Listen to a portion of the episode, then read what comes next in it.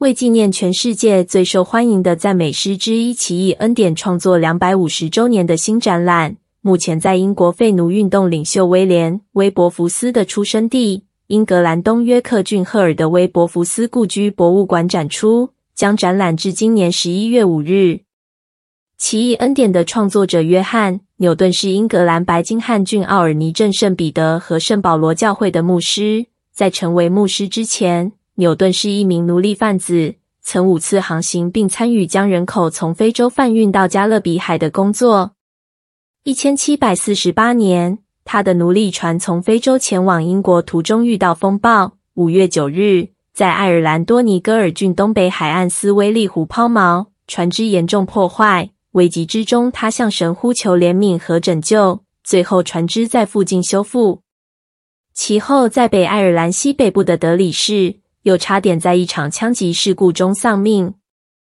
这些经历不但让他悔改向神，而后更致力于推动废除奴隶贸易委员会的各项宣导。纽顿后来成为一位积极的废奴主义者，也是英国国会下议院议员、废奴运动领袖威廉·威伯福斯的助理。虽然这位领袖的出生地赫尔不像利物浦和布里斯托等商业港口那样，直接有奴隶贸易的活动，但这个港口城镇也透过进口奴隶生产的产品，间接从人口贩运中受益。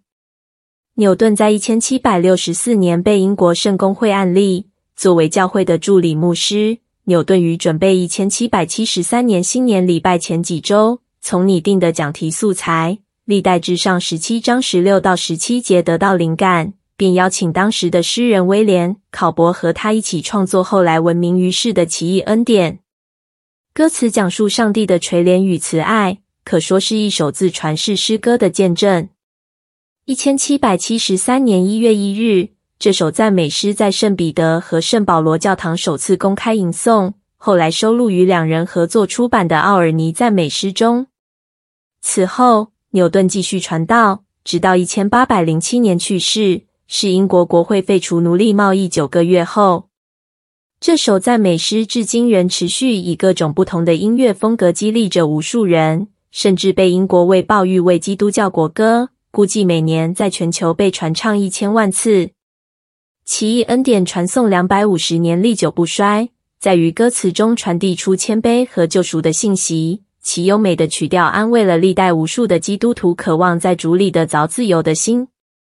尤其二零二零年新冠疫情蔓延期间，来自五十个不同国家的人们于线上用自己国家的语言合唱这首赞美诗，共同祈愿世界平安，更是回荡人心。